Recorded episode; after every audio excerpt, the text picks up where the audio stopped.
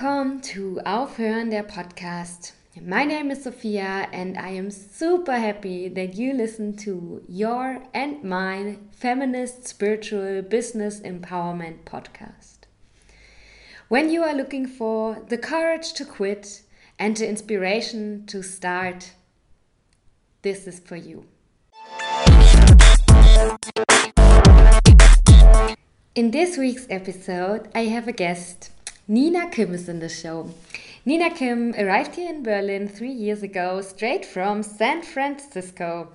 And uh, she offers psychedelic Reiki massage.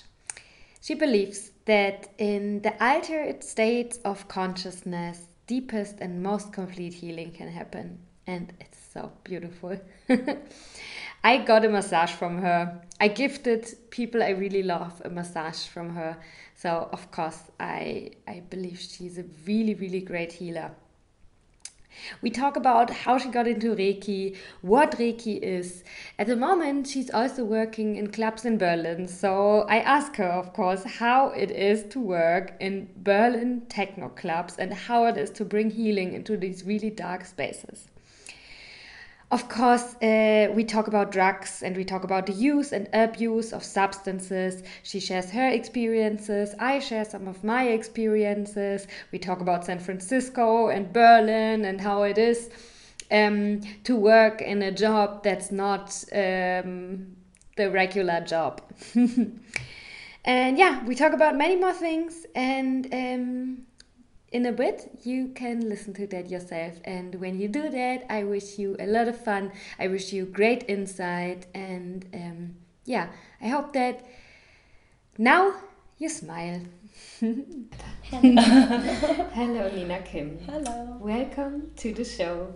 I'm really really glad to have you as a guest because i think what you do is an important thing of something bigger that's happening in our world.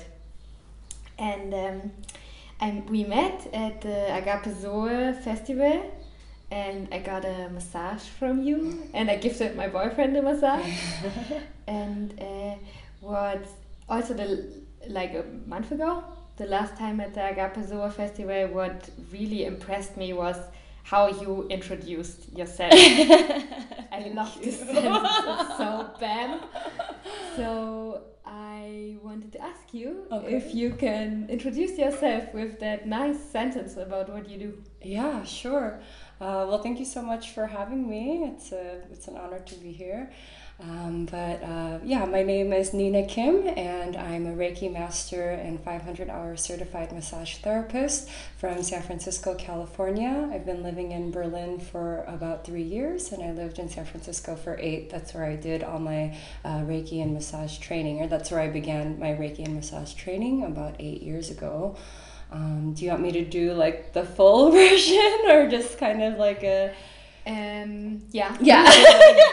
Do. It. Okay. So, uh, so what is a psychedelic Reiki massage? Um, it's a Reiki infused massage which can bring you to an altered state of consciousness. And as you may know, Reiki is a simple yet profound mode of energy healing that promotes deep relaxation, awareness, and restoration of the body, mind, and spirit, and can also lead to greater clarity and insight.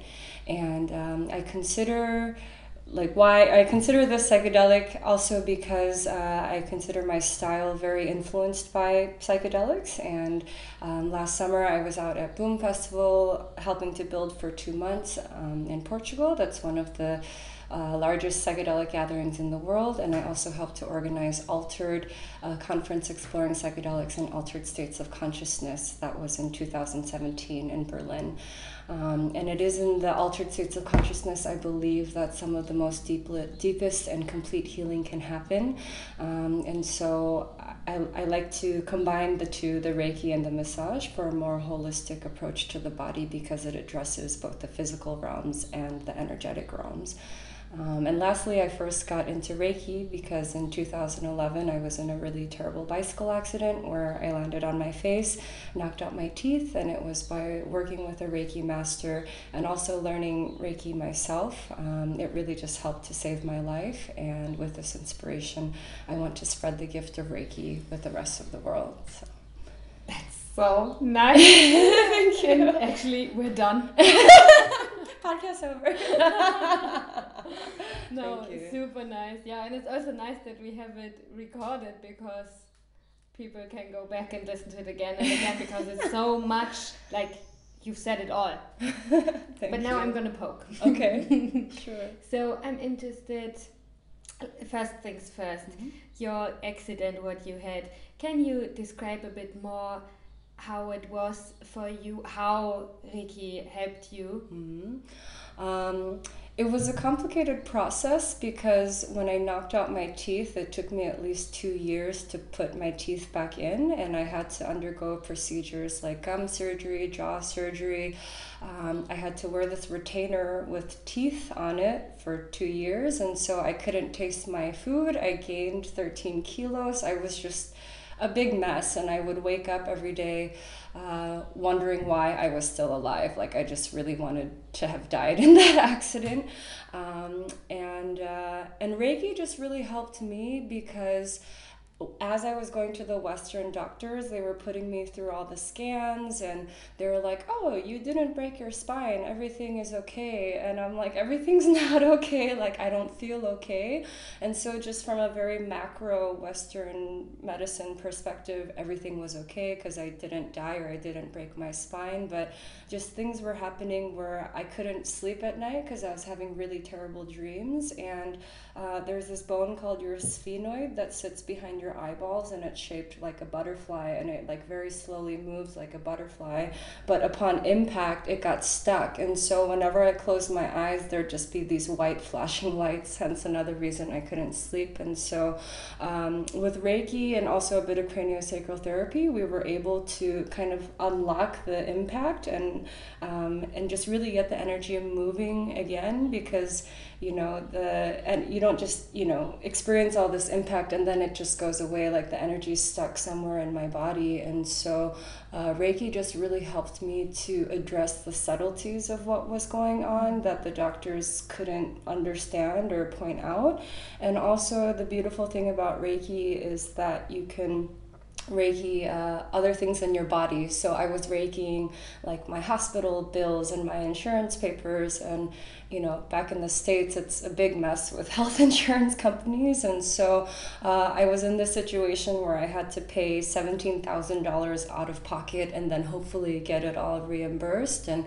I remember my doctors telling me, just not giving me invoices, like, you're never going to get your money back. Like, I've never seen people get money back for braces or things like that. And um, but I just really used Reiki to be like, please, you know, help me, um, help, uh, help just this energy flow, you know. And I was able to get. I mean, it took me two years, but I was able to get every last dollar reimbursed, which was just like a big miracle.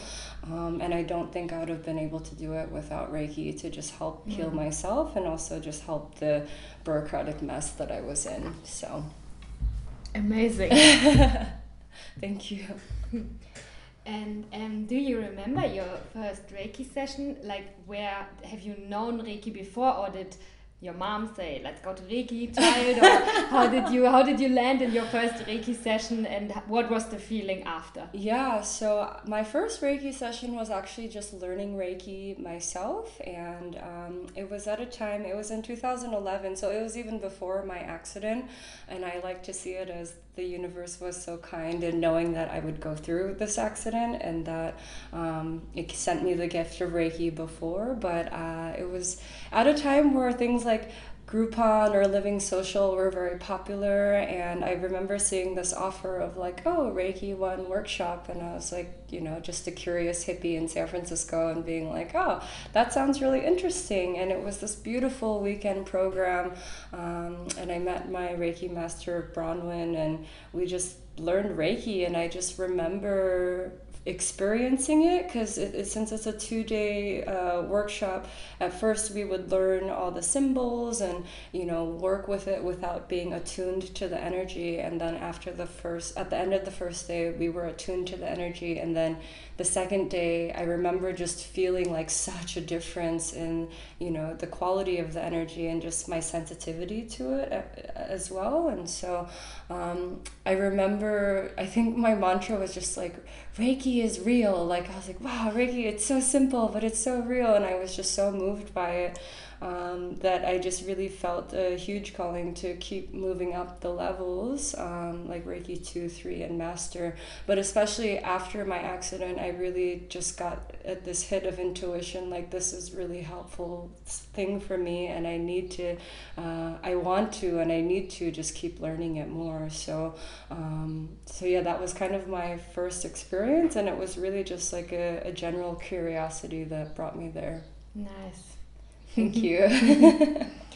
so, um, can you explain, maybe just in case someone is listening mm -hmm. and does not know what Reiki is, mm -hmm. like what do you do when yeah. you give Reiki? Yeah, so uh, Reiki comes from a Japanese word, and uh, Ki is kind of like your chi or your prana. It's your individual life force energy, whereas Rei is kind of the more universal, all encompassing aspect of energy. So Reiki is like this universal energy and your individual energy. So Reiki flows through and around us through our auras and our chakras. Um, so actually, anyone can practice Reiki, and you know, for you to be attuned to Reiki one, two, three, or master is just more like tuning the strings of a guitar. You kind of clear the energetic pathways a bit more through the initiation. Um, but basically, what I do is I say the Reiki prayer and I set some boundaries and um, you know, I just say, like, may this Reiki be used for the highest good, the harm of none, and the benefit for all. May the healing that takes place be complete and permanent on all levels of being. If any one or part does not wish to receive this Reiki, may it be sent unto the earth. And then I say a boundary prayer that says, you know, I arrive here today to serve as a healing light conduit for Sophia. What's mine is mine, what's hers is hers. I do not take on any karmic, energetic, physical, emotional, or psychological conditions. And then I ask Reiki to flow through me three times, and I do a hand symbol and uh, invoke the help of my, my helpers. May it be my ancestors, my ascended masters, um, you know, animal totems anybody, Lakshmi, Kuan Yin, anybody who wants to help me. Um, and then to help guide my hands where Reiki is needed most. And then, yeah, and then you, you start the Reiki. But I guess before you say the prayer, we start with the Gassho meditation, which is uh, your hands coming together and uh, it's kind of like you don't push into your hands and you don't pull. You kind of find this like perfect equilibrium of your hands um, and you focus on pericardium 9 which is just this point in the top of your middle finger. And i don't know i like to visualize just like a ball of light growing in my hand um, and then so after this meditation then i say these prayers in the boundary and then ask for the help and then uh, start the treatment Mm. And during the treatment, mm -hmm. um, because when I before I knew about it, it's not you don't touch people, no? Mm-hmm. Uh, it's a matter of preference. You can yeah. touch or not touch. Mm-hmm. Um, I like to touch because I think the healing touch is just a really nice feeling. But um, you know, if people are uh, come in with trauma or like people have burns, uh, you don't want to touch that. So, or also like your root chakra. Like I'm, I'm not gonna touch down there, but I just kind of hover my hand. Um, but anywhere else, I, uh, I feel called to. I generally touch. Mm-hmm. Mm. Nice. Yeah. So, um, one of the questions I have for you is you people come to you to get this treatment, to mm -hmm. get mm-hmm. massage, and so I think you help people getting holistically more healthy. Mm -hmm. So, from your experience, from your perspective, do you have like one advice what you often see, one small thing that many people could change in their life that would have a big effort on their all over health? Like, what do you see that could easily be changed? Hmm. Um, what could easily be changed? I would say that um, it's kind of like what we were talking before we started, but I find that oftentimes people are their own worst critic and they're really hard on themselves. And, um, you know, your body doesn't lie. Like it sends very clear signals if it's uh, feeling something but oftentimes our analytical mind tries to quiet it because uh, you know this feeling can be inconvenient or too extreme or so- socially unacceptable or you don't have time to deal with that right now.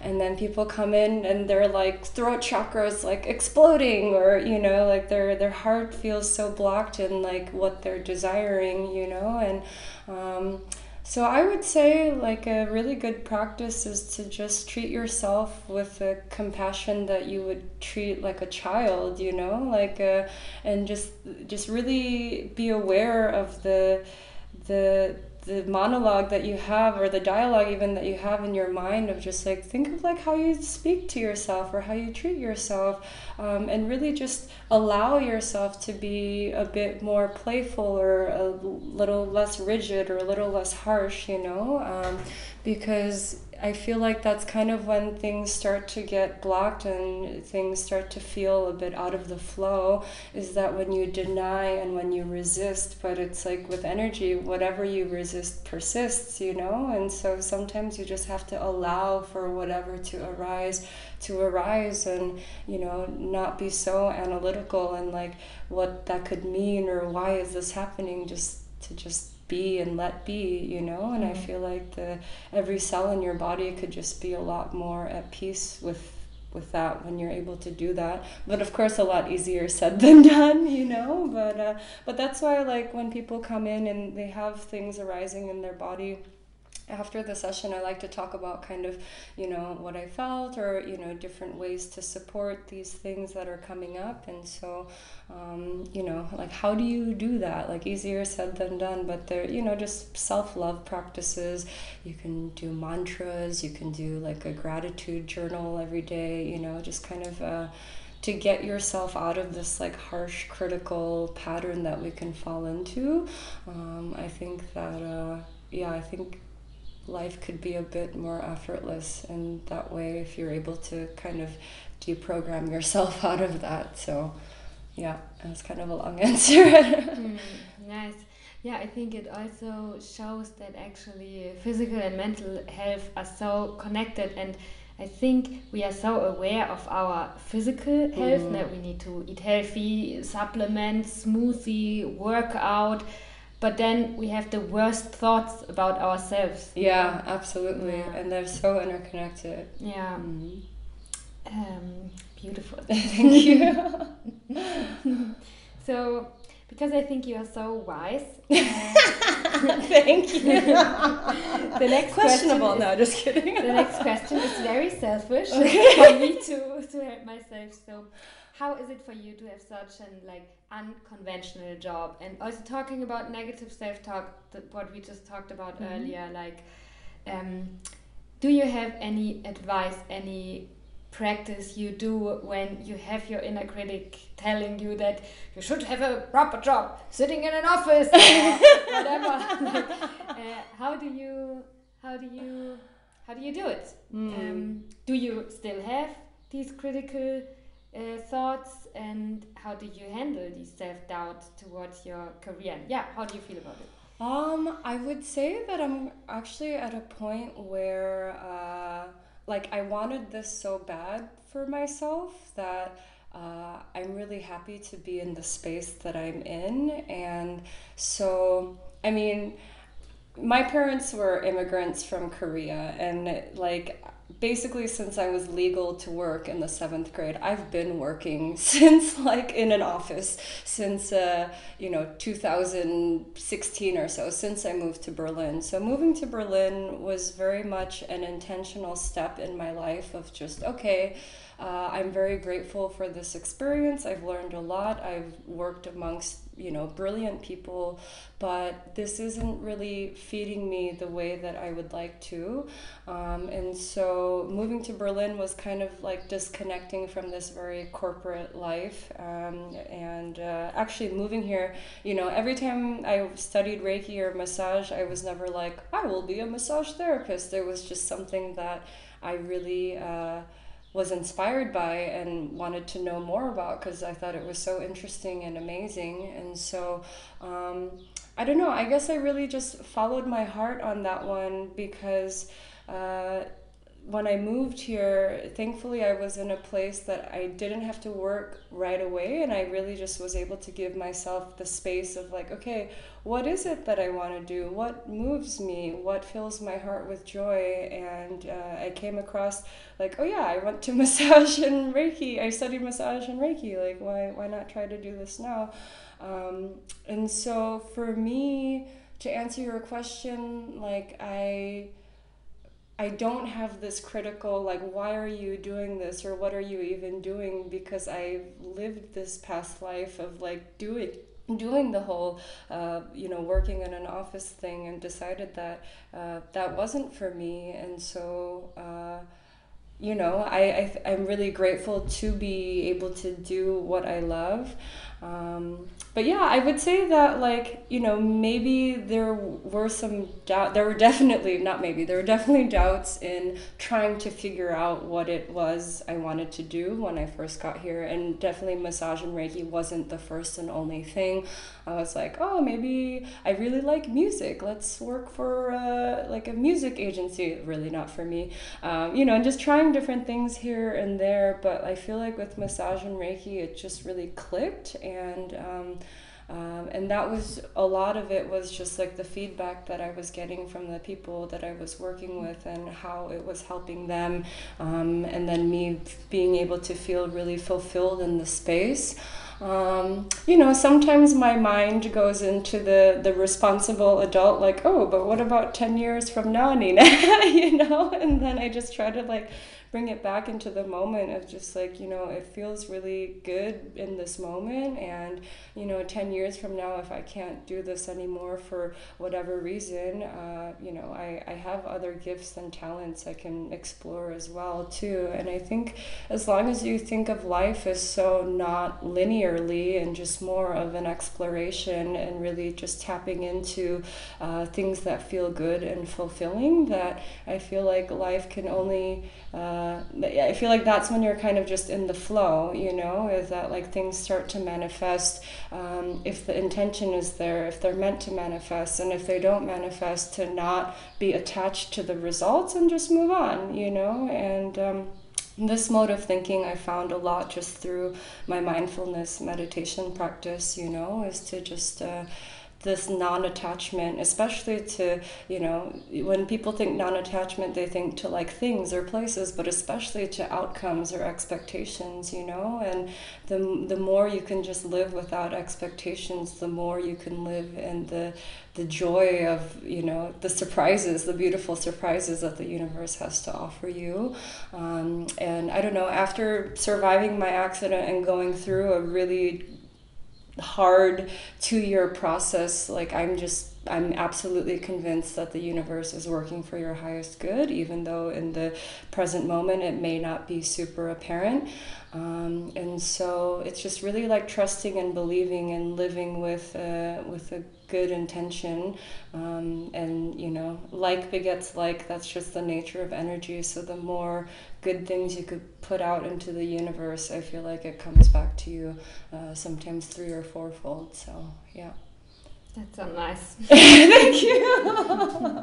Yeah i think what i can feel about you is also that you are so grateful and fulfilled about your present about what you do right now that this is taking up most of your mental space. So you cannot think about what if or the past or the future, but just being here and loving what you do now is maybe the biggest secret, no? Thank you. Yeah, it's really, I call it just attitude of gratitude, you know, and. Uh, it's it's a it's a very like mortality is such a humbling thing you know the moment I could have died and then I didn't, then you start to be mm-hmm. grateful for the craziest things that you wouldn't even think to be grateful yeah. for. Like, wow, I once had teeth. Like, shouldn't I have been grateful that I could chew my own food? Wow, I have legs that can walk. You know, just simplest things that you take for granted, you learn to be grateful for because in that split second, you're like, well, damn that could have just all went away Mm-hmm. i could have just not have been here you Yeah. know and so um, that really helped to to strengthen my my level of gratitude for things for sure Yeah. Yeah, I've also experienced that I had no near death uh, situation, but people around me Hmm. uh, dying, or people I know Oh, wow. who died. yeah And it's always like very sad and full of grief and Mm. yeah, a dark time. yeah But also, every time I experience this, I have. I realize that I have no time to do things I don't want. Hmm. yeah, Yeah. totally Yeah. absolutely I'm yeah, it, it helps to to just cut the bullshit Mhm. and do what you like to Yeah. be aware that absolutely yeah. yeah definitely oh, that feels so nice. so, let's talk about. Uh, I've checked. Um, I mean, I follow you on the, uh, Oh, Facebook. thank you. I what you do and where you work. And right now, I saw. Uh, I saw that you are also working in clubs in Berlin. Né? yeah You mentioned you also like music, mm -hmm. and um, so in this. I have a lot of questions. So, most people I do mean, the clubbing scene here in Berlin is, uh, I'm just gonna say it as it is. I've been out many times. I live in Berlin since 2012. Mm. So people here do a lot of drugs. Mhm. It's not so much that, yeah, it's rare that someone is sober Mm. partying. Um, how is it for you to work here with so many high people? Yeah, uh, well, first things first, I would say, uh, I will say that I'm totally sober during uh, when I'm giving the massage, and that's very important to me.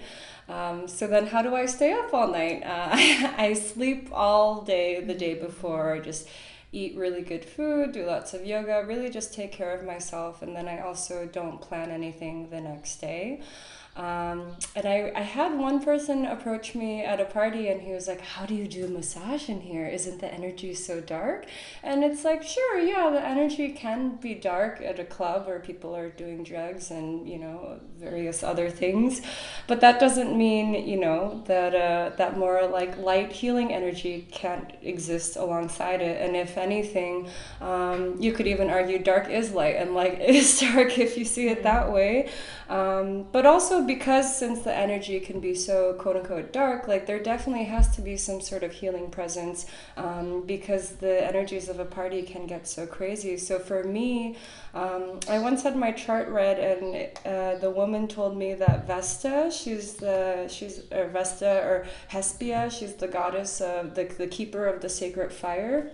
And she said that's really strong in my chart. And every time I do this, I kind of feel like the goddess of the sacred fire just kind of like holding the space in this crazy energy. Because for me, that's really important to give people the option to give something other or to do something other than take drugs or party or dance.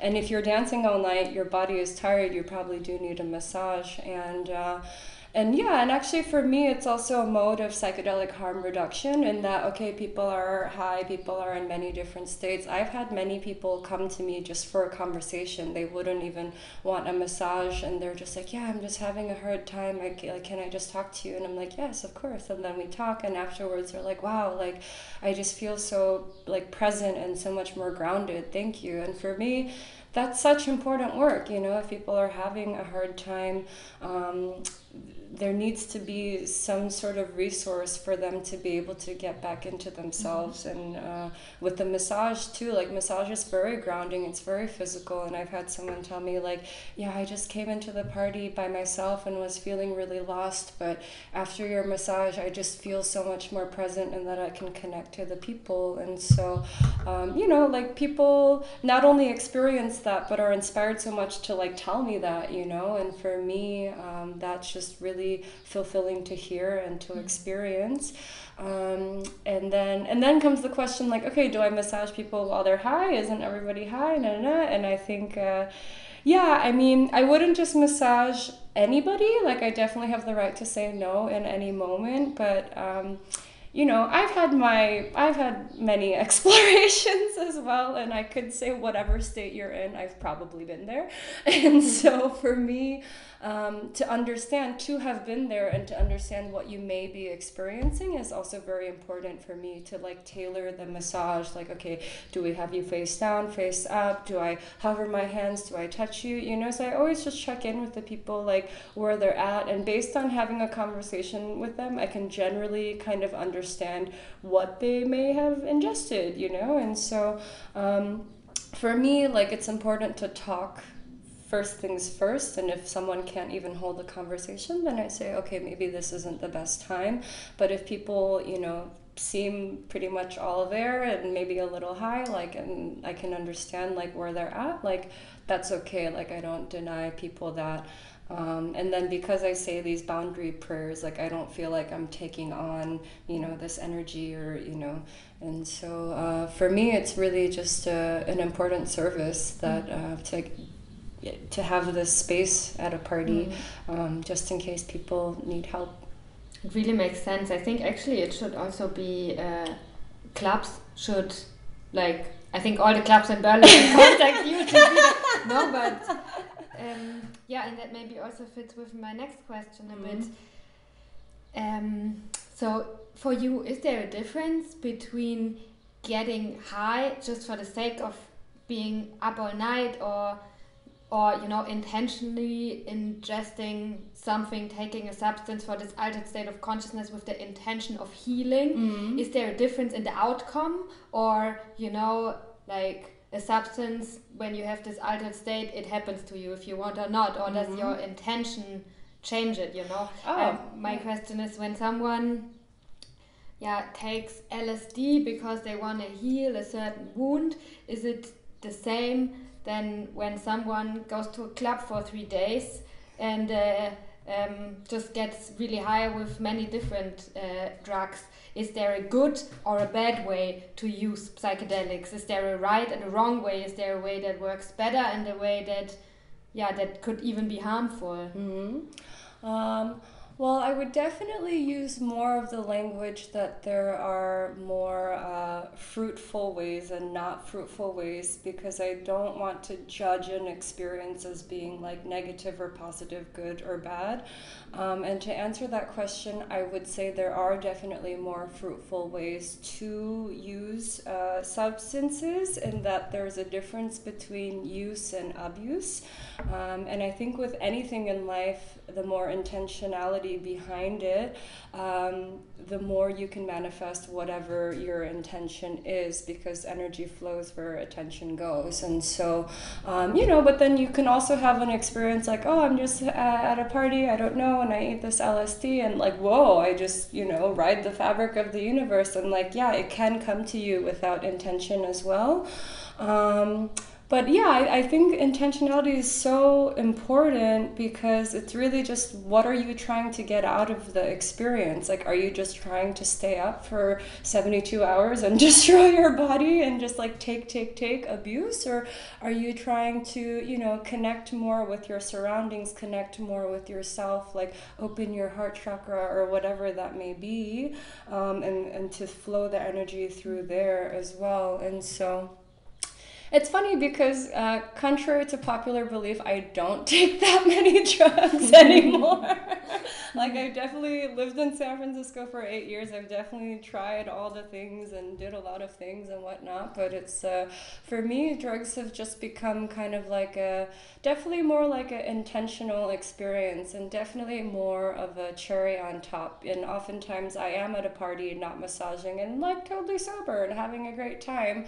Um, but, you know, if if I felt called to in the moment and just wanted to have like a little of that, um, then I would do it with intention and I would do it um, knowing that I can have a perfectly awesome time without it. But this is just like a little cherry on top, you know. And so um, I think that's definitely like you know, especially Berlin being such a party city, lots of drugs, lots of things that I feel like the people could definitely uh, cultivate a larger awareness around because oftentimes we just get so caught up in the party, caught up in what our friends are doing or whatever, na na na, is that uh, we don't check in with ourselves like how are we feeling or like why are we doing this? Like why you know? And so um, I, I feel like uh, the more aware that you can be of why you're doing anything you know whether it's drugs or not um, can definitely help you to live a more authentic and fulfilled life and um, where you're taking care of all aspects of your body and not just being like you know f you body we're gonna destroy you now so i could have fun or whatever. Like you could could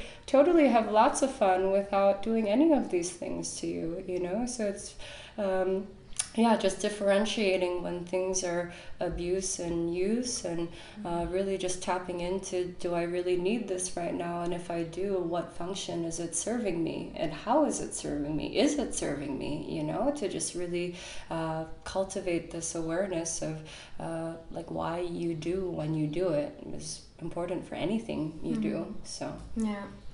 Do you feel like there's a, a change happening? Do you think that feel like people waking up? Do you think that in in parties, I mean, just the fact that you massage at parties and people people wanna get your massage at parties shows that there are some people already who who like it. No? You mm. feel like there's an increase in sensibility of the you right not right but not the abuse but the mm -hmm. use of uh, psychedelics or drugs for the right reasons. Um, I believe so. I, I would like to think that the earth as a whole is kind of uh, expediting this process into, you know, like its own evolution of consciousness. Um, in that you know, just kind of people who haven't known in the past are starting to know, or, or things like meditation or yoga or healing festivals are kind of becoming more out into the open.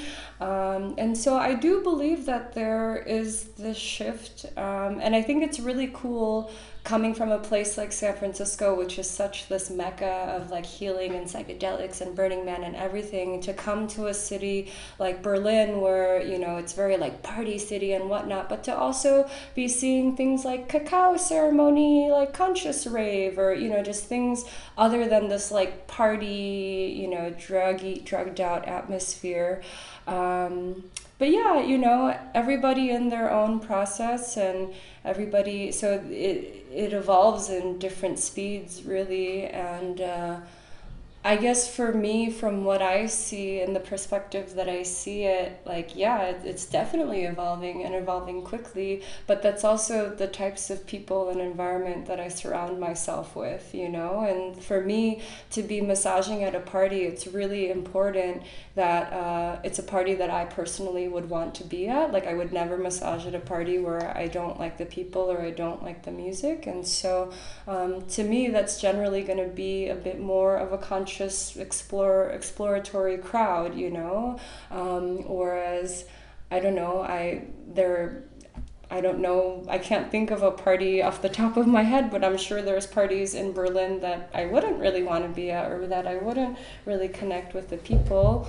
Um, not saying that those people don't deserve to have massage or, you know, whatever. It's just that there's just this level of disconnect, you know? And um, it's interesting because there are definitely like certain parties, like for sure, that people are like, yeah, this is awesome. Like I, uh, I always massage at Panterei, which is. Um, like a monthly psy party um, at booked uh, and that it's a very like psychedelic crowd and people so when they see me they're like wow cool that's awesome whereas like uh, you know sometime like i remember i was massaging at like a new year's party and it wasn't as like a psy crowd and you know people were kind of more surprised than like judgmental but they're like oh wow massage cool i've never seen that you know? So it's really cool to be able to uh, open people's minds and shifts people's um, but it's generally like a crowd who is leaning towards like oh this is cool slash normal you know versus like what is this? Why is this girl here? You know like i wouldn't i don't think i'd massage at a party like that. So uh, so it's important for me to be discerning of uh, what type of environment that i'm in. Mm. yeah. Talking about environment, you mentioned San Francisco. Yeah. I've never been to San Francisco, and there's so much you hear about yeah. it. Like, um, how is San Francisco different from Berlin? Mm. Tell me about San Francisco. Bring me there with my thoughts. well, San Francisco is like a, it's like Berlin in a way in that it's a city that can just move you. And um, I was born in Chicago. I went to university in Chicago and did a internship at San Francisco Magazine. And just having been there in a T-shirt in January, I was like, wow, I need to move here. So in 2008, I went back to school to graduate, and then the economy collapsed. So I was like, okay. I studied journalism and political science. So I was like, okay, I could be a journalist, like unemployed in Chicago or San Francisco. So I just packed two bags and moved to San Francisco one day.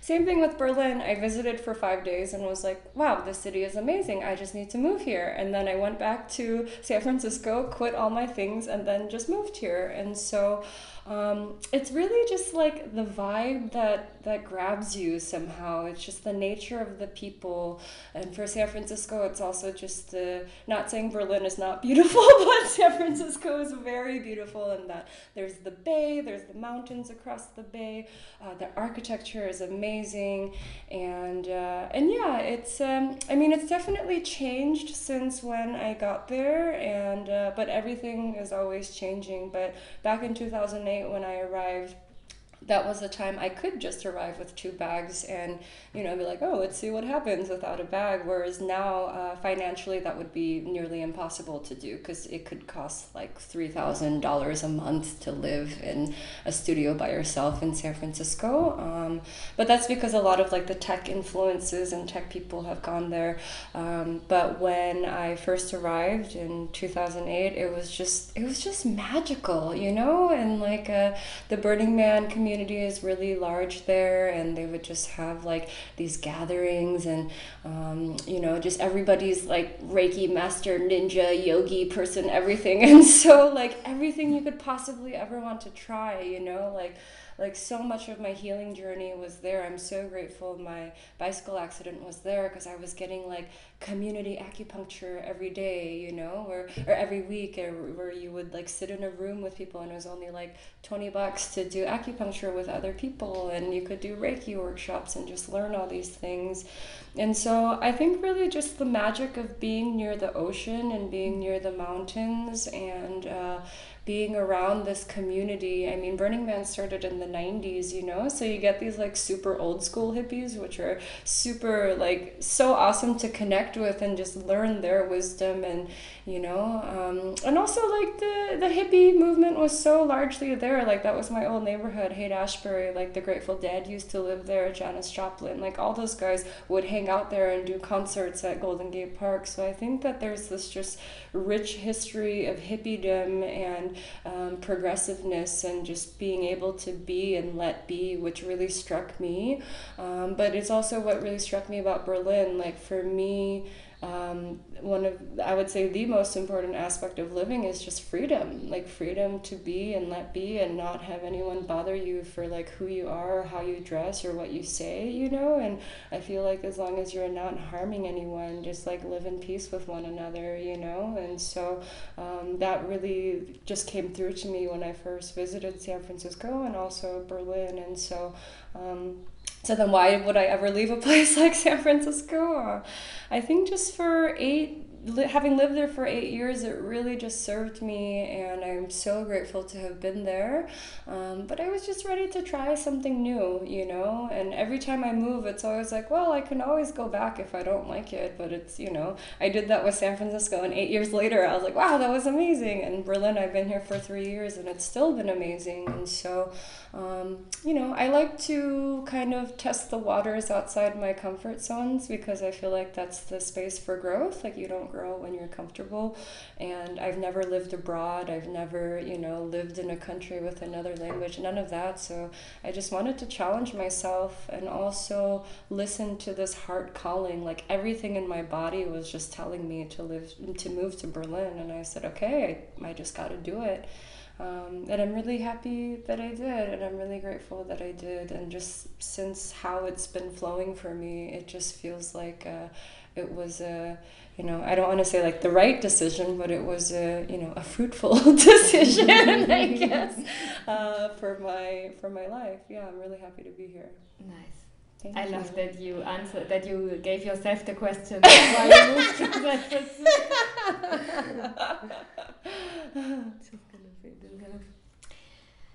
Just gonna fit. Yeah, I think uh, I would like to go to San Francisco. it's beautiful. It's so Yeah. amazing. Yeah. Yeah. And the weather is just, it could be January, May, or November, and it just It's looks the warm. same. Yeah. Well, it's not always warm like LA. LA's always, always warm. Like it could be a bit rainy and stuff in December.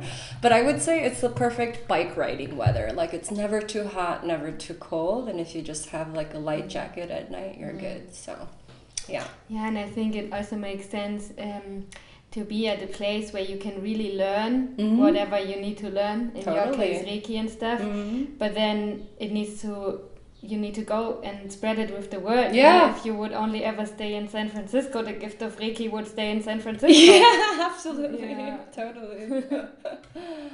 So um, now I would like to ask you the question that my friend had for Okay. you. okay. And um, it has something to do with corporate environment and microdosing. Okay. And I would like to know your opinion about that. So in San Francisco, in the Silicon Valley tech startup world, have you is it super separated from the hippy dippy world there, or is it all like interconnected? That's the base of the question, but I continue. And then yeah, the question is. Uh, I think many people are using microdosing Mhm. uh, of LSD to like work or Mhm. to get more creative. And my friend uh, had the question if you have a suggestion how it could be incorporated in the envir- in the yeah corporate environment in Europe. And my question on top of that is, do you think that even makes sense, or would that be more like abusing Hmm. LSD for working harder, working more, being more productive, and self-optimizing? Mm, okay. Um, so to answer your first question, I would say between the hippies and the tech, it, I mean, it's really. I mean, there are definitely hippie tech people and tech hippie people, I'm sure. Um, you know, in places like Burning Man, you'll definitely find the two. Um, I would say there might be a bit of friction because the tech people are pushing out the hippie people because the hippie people can't afford the tech, you know, rents anymore. Um, so I guess it really depends like how you look at it, you know, because both are going to exist, but there may be some strong feelings towards one or the other from groups or not. They could also be living peacefully. Like every moment and every person is the same, I guess. But I would say maybe there are less hippies in San Francisco now because it's just harder to live there.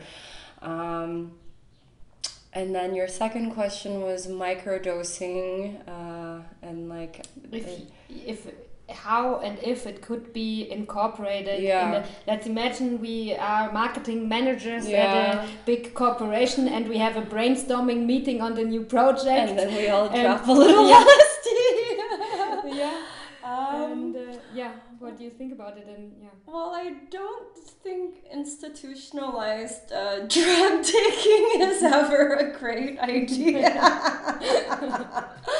is ever a great idea. And um, I don't know, I've actually never tried microdosing. Uh, it just hasn't been a priority for me. I definitely understand, uh, you know, it can access different parts of your brain, it can help you be more focused, it can help you be more uh, creative, things like that.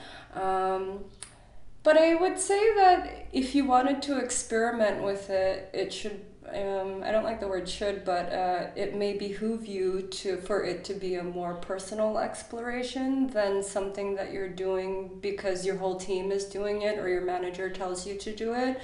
Um, in a similar vein, you know, microdosing to meditation, like, okay, I would say the consensus is like, yeah, meditation is a great thing and it can help you focus, it can help you be more creative. But for some people, it just doesn't res- resonate with them at all, you know? So to force them to do meditation would actually be, you know, uh, pretty harmful for them because they really just have, they have such an aversion to it, you know? So um, I think it really depends on the person and, uh, uh, I think it's worth the exploration, worth a shot if you're up for it. I would say that I primarily relate to my environment uh, experientially, so I'll, I'll try most things once, um, most things, but not all things. But uh, and so if you feel like oh maybe this could be a good idea and you want to try it and it somehow benefits you, then to keep doing it. Um, but I think to have some sort of like structural um, aspect of you must do this or you need to do this or this is good for you. So you should should should is never really beneficial for uh, people because we're all very different and it's of course also set and setting um, and that every moment and every person is just different. And so you can't do like a blanket uh, you know like a blanket therapy for people and expect it to to work um, for everybody the same. And also, I feel like we already live in such a hyper productive society anyway that if the intention is to be more productive, you're kind of you know getting away from the aspect of just like i don't know how uh, i don't know how like what psychedelics could be for you you know like i feel like you're kind of missing the point if you're only looking at it to be like yeah i'm going to be more productive. It's just like well there are many other beautiful aspects you know that could be and again it's just uh, backing is just moving away from this very like linear point a to point b mentality and that nothing is actually linear. We just perceive it to be. And so um, the more you can take like an exploratory playful approach and doing things because you feel called to, not because everyone else is doing it or your manager tells you so, then it could be a possibly fruitful exploration, but also not, and that's okay too. You know, like I, uh, I would definitely not recommend that microdosing is for everybody because it's not for everybody you know? Like i haven't even been called to it yet but maybe one day i will do it. So um, you know just whenever people feel like it's the right moment or if it's something that they they would like to explore then they they could if they want to um, but definitely not feel like pressure or forced to be able to do so, which is just like a very uh, important rule of thumb with any psychedelic substance. Like, don't do it just because everybody else is doing it, you know, mm. or you feel pressure, then, you know, uh, mm. difficult happenings can can occur. when else should people not do it? Um, I think it's really just uh, checking in with yourself, you know, and I would say that it's really important to just be in uh, just like a clear and calm uh, mind space, you know, if you're kind of in this space where you're having terrible dreams or you have anxiety or you just got in a fight with your mom or someone passed away and you're kind of dealing with like heavy emotional or psychological things, I would say that psychedelics could definitely like open the door for some um, challenging experiences. So I would just say when you feel like just calm and grounded and uh, just connected with yourself and really just asking yourself like can this be a fruitful exploration um, i think that's really important just being honest with yourself authentic you know and uh, but if there's something just kind of like lingering in your psyche you know that's just never a really great time to do mm. it because you could just open pandora's box of who knows what so mm. yeah yeah, I think for me, I'm gonna share it now. Mm-hmm. I think for me, that was also the reason why I was always so afraid of it. Mm. Like people around me, I don't know, I got offered if I wanted to try LSD or mushrooms, or mm. but I, I was afraid. Something mm. inside of me just didn't want to. I felt that there were like parts of my soul corners of my psyche where I wasn't ready to look at, mm-hmm. where I didn't want to see. And I, I think I like when I go to the ocean, I take my time. Mm-hmm. I go mm-hmm. very slow, and I think that's also how I how I explore my mind and myself. That I started meditating and this. Yeah, I think if I would have taken LSD or some kind of psychedelic in the last few years somewhere when where I feel I didn't want to. I'm not saying that the experience would not have been a good learning, but it would have come rougher than I wanted to, I assume. yeah. Yeah. No, absolutely. And so much of that is you tapping into your intuition, yeah. you know, and uh, like that's really just the the best that best thing you can do for yourself is to just really listen to that voice within you of just like, mm-hmm. okay, is this the right moment? Um, and if the answer is no, like that that you should definitely honor that, you know. Mm. So that's really great that you did, because yeah, like. Uh, um, oftentimes oftentimes it's not the right moment for the for you to to explore you know certain mm. aspects and sometimes it'll never be the right moment and that's totally okay too you know mm. yeah. and it's really just meeting yourself where you're at and listening to the voice within you um, is really just the best practice uh, regarding anything in life really yeah. being true to yourself yeah and now I would like to share with you my experience during Vipassana meditation I did in 2017 because I, I never took any psychedelics, but of course I asked people, how is it? Can you explain me? Like because I thought that then maybe my fear would go away, but of course, like if I don't experience it, I don't experience it by someone telling me, but they people always told me, yeah, I mean you see the colors more vibrant and your senses, you can hear different things and stuff and then I went to the Vipassana meditation, mm. and I, I think just with meditation, I gained an altered state of consciousness. Absolutely. And because, uh, I mean, you sit there in the dark room for 10 hours every day and you just focus. There's no noise, no colors, no input, no, no smell, just focus. And after the first, I think, in, on the second day it was, I went outside because during the meditation sessions you can go for walks in the nature.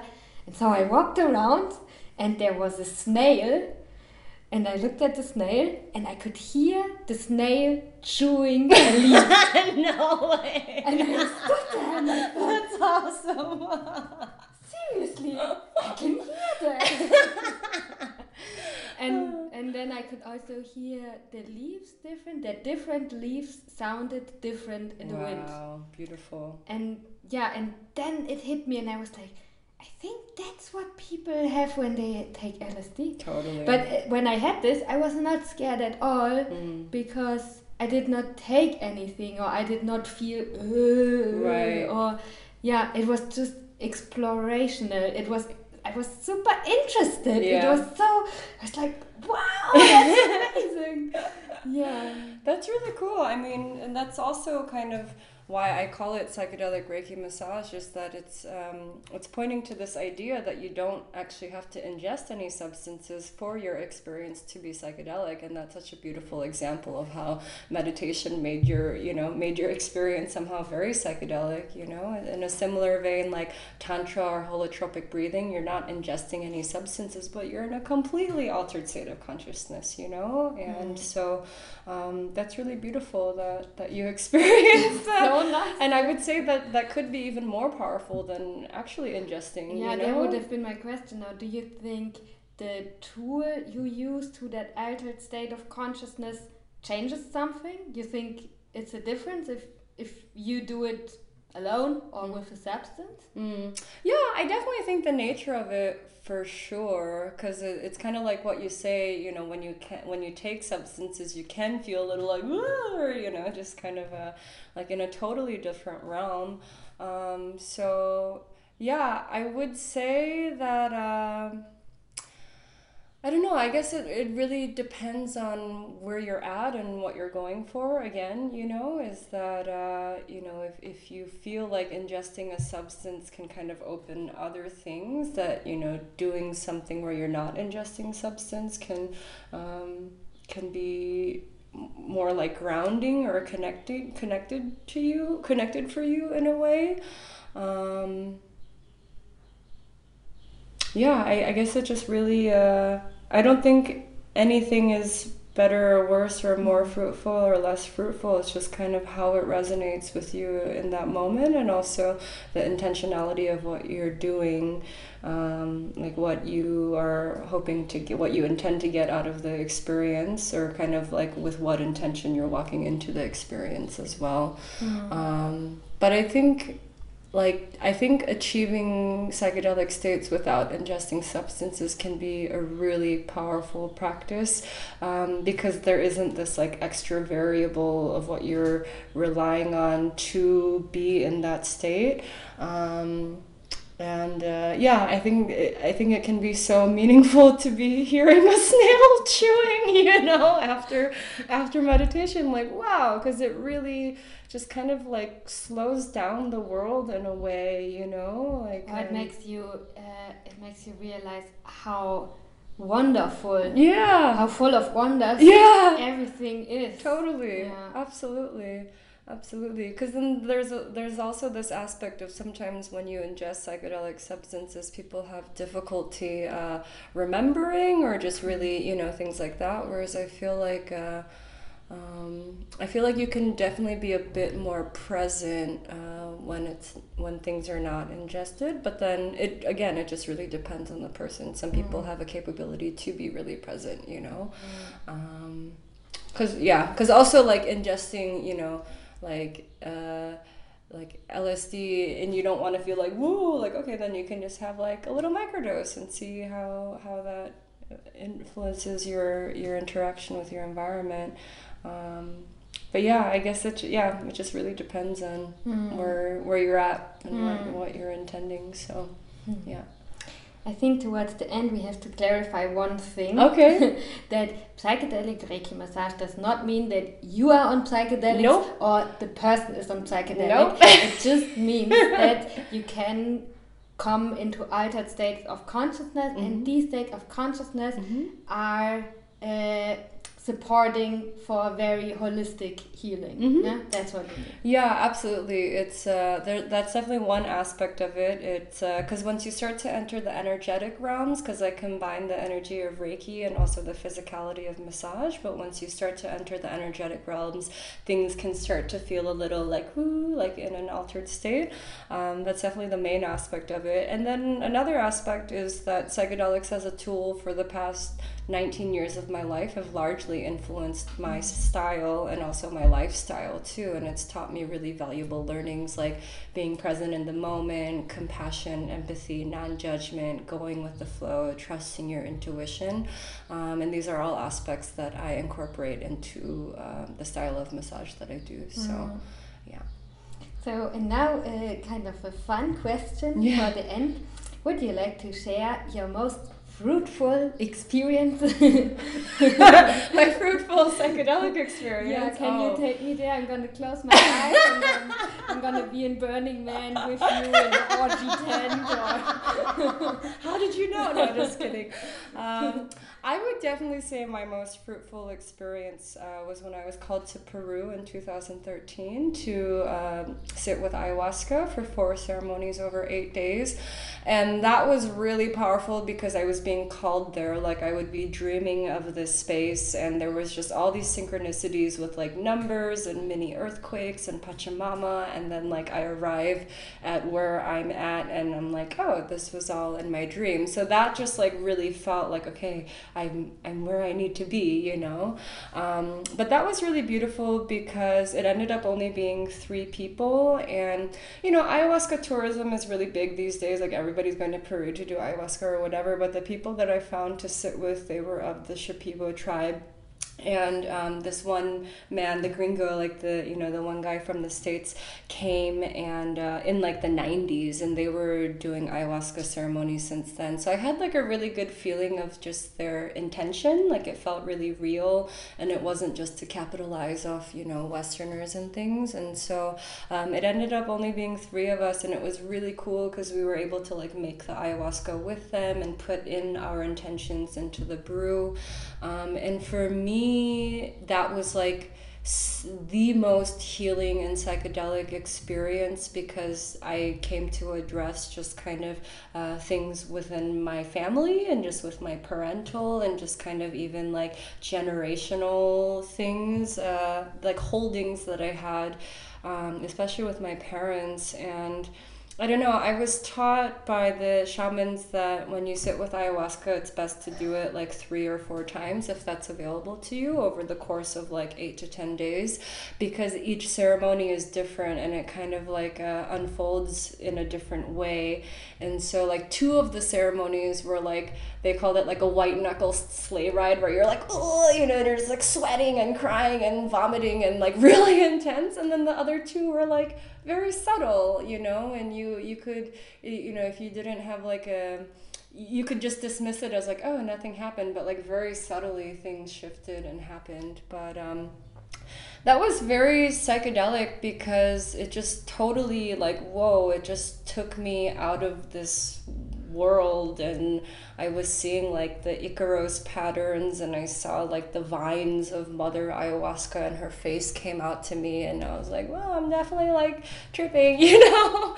Um, but it was also deeply healing because it just really helped me to cultivate uh, compassion for uh, for my parents essentially. So uh, long story short my parents were immigrants from Korea and um, they you know, like uh, Asian families, it's kind of like tough love, you know, and um, oftentimes they weren't there because uh, when I was a kid, but it's because they were working so that I could have a roof over my head and go to school and all of that. But I think growing up, I had a hard time understanding um, their version of love and like what love is to them versus like for me, you know, I want to be like cuddled and said I love you, and you know, whereas for them, love was like, oh, we're supporting you, we, we're doing all of this because we love love you.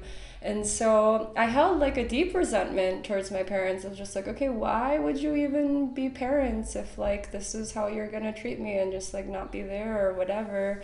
Um, but then it was through ayahuasca like it was kind of like the scrooge story like the christmas story where he's watching himself and just different episodes and i saw different episodes of like me not even being born and like it was my sister my mom and my dad and there were just these really like traumatic things happening and i was watching them and finally being like whoa you guys had it so hard. Like how did you even my mom had my sister when she was 28 like how did you even do all of this you know know? And um, from that point on i was able to understand like wow you guys were really just doing the best that you can and i have so much compassion um, for and gratefulness you know i'm so grateful that me and my sister were like educated and healthy and living our dreams and whatever and so that was a huge shift um, in just everything because I just held this resentment for so long, and um, I was really grateful for ayahuasca to be able to like show me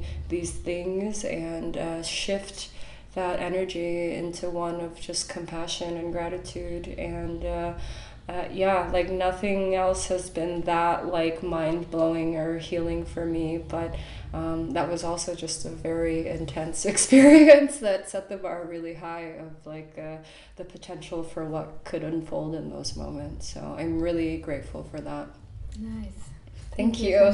Thank you. yeah, I'm not gonna ask you more about ayahuasca because I think that's maybe a topic for another whole other podcast, just ayahuasca. Yeah. um, what I can offer you towards the end is that um, I'm definitely gonna put the link to your Facebook website. Thank you. Uh, in the show notes. Awesome. So if someone is interested, they can uh, book a massage with you or just like you. Thank you. Thank you. And um, yeah, is there something else you would like to um, say? No, well, thank you yeah. so much for having me. This was such a pleasure, and uh, yeah, just felt really natural talking to you and really good questions and things. Oh, and thank you too. I, I loved all your answers. Oh, thank you. we'll see when we listen to them. No, just yeah. kidding. no, that was really uh, great fun, and I'm very happy to, to share it. Really grateful for this space. So, yeah, so thank you. You're right. Yeah, thank you too. Thank you for thank you for listening until here. I hope you enjoyed this episode and your support is really appreciated. You can support me by sharing this episode with people you love and people who think could benefit from what Nina has to share. You can support Nina by contacting her, sending you sending her your love or booking a massage appointment, of course.